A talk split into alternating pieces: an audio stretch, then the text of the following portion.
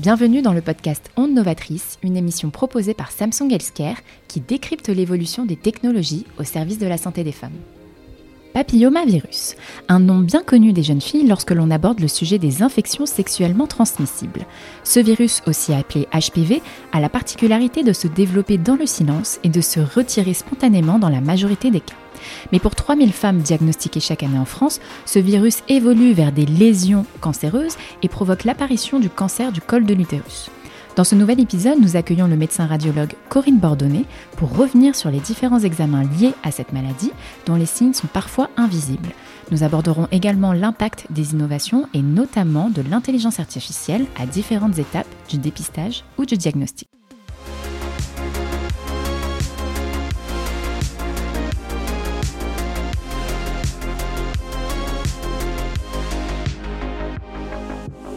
Bonjour Corinne Bordonnet.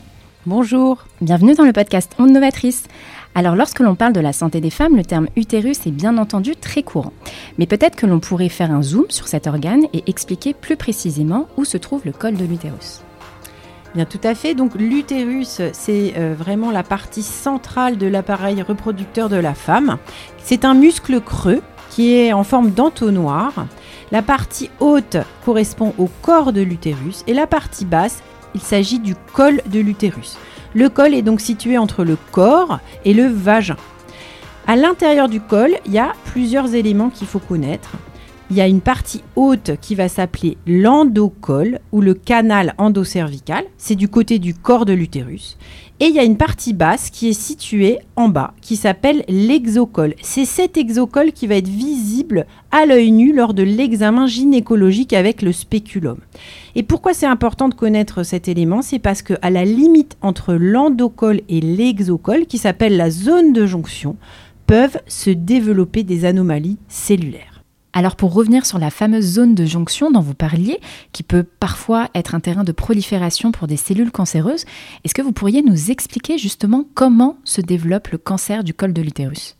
Alors le cancer du col de l'utérus est lié à un virus qui s'appelle le HPV. C'est un virus à ADN qui est très très fréquent dans, euh, dans le monde et il y a au moins 200 virus HPV différents. C'est très contagieux et on sait que euh, ça va être euh, vraiment développé au début des relations sexuelles. C'est transmis lors des relations sexuelles. On sait que le préservatif ne protège que partiellement parce que le contact même de la peau peut transmettre cet HPV. Et donc, il y a 70 à 80% de la population mondiale qui sera infectée par un HPV au cours de la vie. Alors, tous les HPV ne sont pas cancérigènes. Il y en a la plupart qui ne vont rien faire. Il y en a qui vont donner des verrues, qui vont donner des petits papillomes. Et il y en a certains qui vont donner des cancers, notamment les HPV 16 et 18 qui sont responsables de 70% des cancers du col.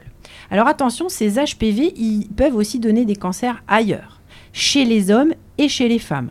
On peut avoir un cancer du col, mais aussi de la vulve ou du vagin. On peut avoir un cancer de l'anus qui est lié à l'HPV, mais également des cancers ORL dans la bouche ou dans le larynx. Pour en revenir justement au virus HPV, le président Emmanuel Macron a annoncé en février dernier la généralisation des campagnes de vaccination contre le papillomavirus aux classes de 5e et cette campagne concerne à la fois les filles et les garçons. Il s'agit là d'une prévention précoce qui se fait très tôt. Est-ce que vous pourriez nous dire en quoi cette prévention est importante? En fait, c'est très très important de toucher les populations avant même qu'elles n'aient eu de rapport sexuel parce qu'on sait euh, par de nombreuses études que lorsque la vaccination se fait avant qu'on ait rencontré le virus, elle est extrêmement efficace. Ce virus, il est donc en contact avec la peau, avec les muqueuses, et il, va faire une infection. La plupart des gens vont résoudre naturellement avec leur immunité personnelle cette infection. Et on verra rien. Mais il y a environ 10 à 20% des personnes qui vont pas réussir à combattre naturellement ce virus et qui peuvent développer des lésions. Ces lésions peuvent être lentement évolutives vers le cancer ou régresser naturellement. Et en fait, ce qu'il faut comprendre, c'est que on peut rencontrer l'HPV, par exemple, à l'âge de 18 ans et développer un cancer 20 à 30 ans plus tard. Et c'est pour ça qu'il faut vraiment comprendre que cette prévention précoce est très très importante. Ça s'appelle la prévention primaire et c'est basé sur la campagne de vaccination. Alors vous parliez justement de la prévention primaire. Il existe également un programme de dépistage pour les femmes à partir de 25 ans. Il s'agit notamment d'un suivi gynécologique avec la réalisation de frottis réguliers. Est-ce que vous pourriez nous dire comment cela fonctionne? Donc ça, c'est vraiment complémentaire avec la vaccination. Hein. C'est pas parce qu'on est vacciné qu'il faut pas faire les frottis de dépistage, puisque vous avez compris que seule une partie des virus HPV est couverte. On ne va pas vacciner contre 200 virus HPV. Hein. Donc on est obligé de faire ce suivi même vacciné, mais notre risque, il est beaucoup moins important. Le suivi se base sur un examen gynécologique au spéculum. On regarde le col. Puis on va prendre une toute petite brosse et on va passer la brosse dans cette fameuse zone de jonction à l'intérieur du col, à la sortie et ça va prendre deux trois petites cellules microscopiques qu'ensuite on va pouvoir analyser. Alors on peut l'analyser de deux manières différentes. On peut regarder la tête qu'ont ces cellules et donc ça ça s'appelle un frottis. C'est euh, une personne qui au microscope va regarder la tête des cellules et va juger si elles sont normales ou pas. Et on peut aussi faire un test pour savoir si l'HPV, ces fameux virus pathologiques, sont dans les cellules. Et en fonction, va découler un suivi différent.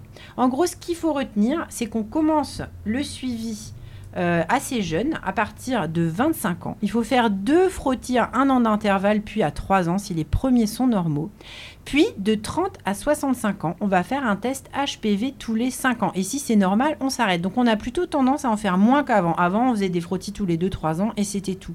Mais le nouveau test HPV permet d'élargir pour les personnes qui n'ont pas d'anomalie sur ce frottis. Donc c'est une belle évolution. Euh, pour en revenir euh, justement sur cet examen du frottis, est-ce que c'est un examen euh, agréable ou pas à vivre? Alors, c'est un examen gynécologique, donc euh, il y a probablement des choses plus agréables que ça, mais c'est pas non plus insupportable.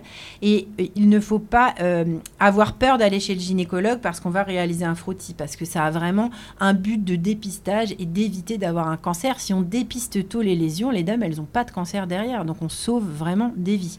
Alors, on sait qu'au-delà du dépistage, si les résultats s'avèrent positifs, il existe différents examens possibles pour confirmer ou non le diagnostic.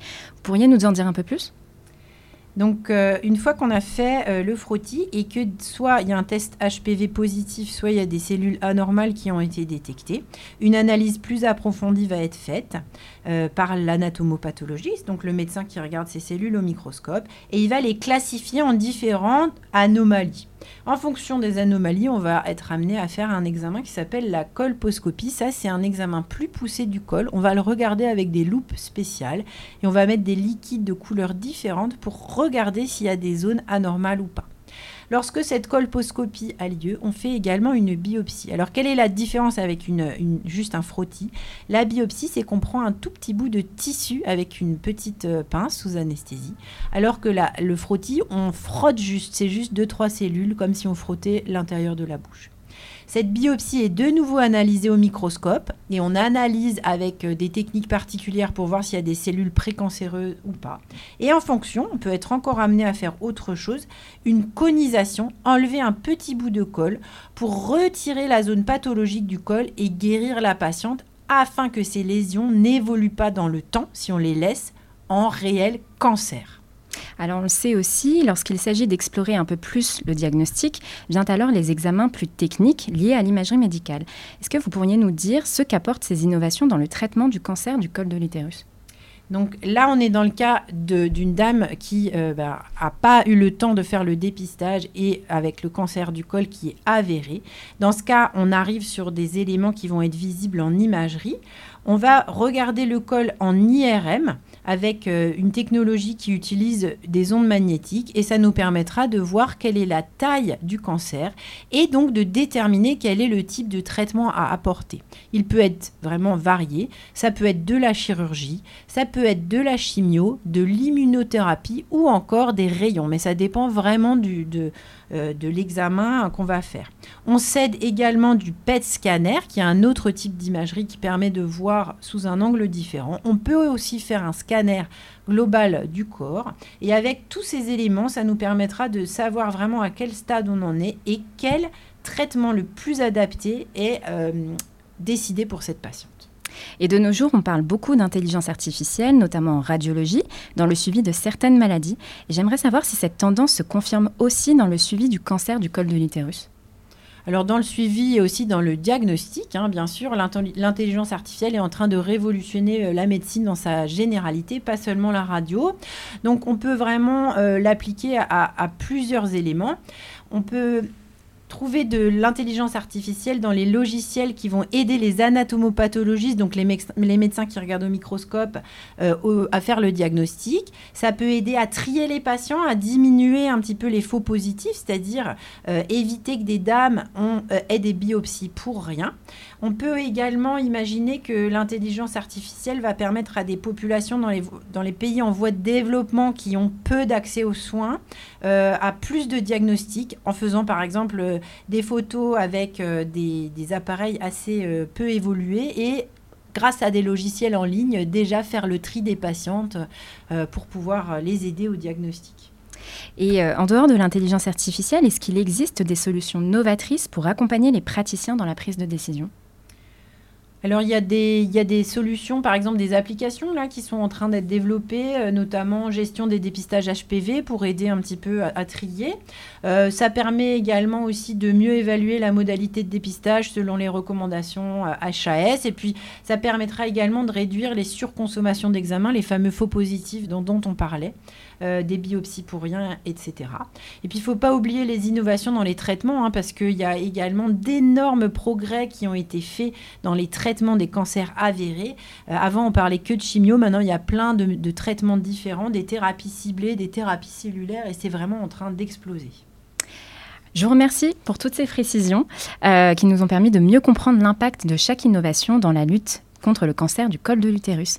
Et si je devais vous poser une dernière question de manière plus globale, euh, selon vous, que serait la santé des femmes sans les innovations médicales?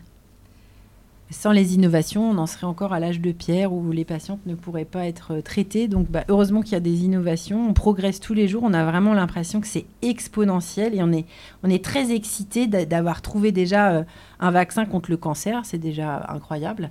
Et puis d'arriver à sauver ces femmes, même qui ont un cancer avéré, c'est plus du tout euh, un diagnostic final comme avant. Donc vraiment, bah, heureusement qu'il y a de l'innovation.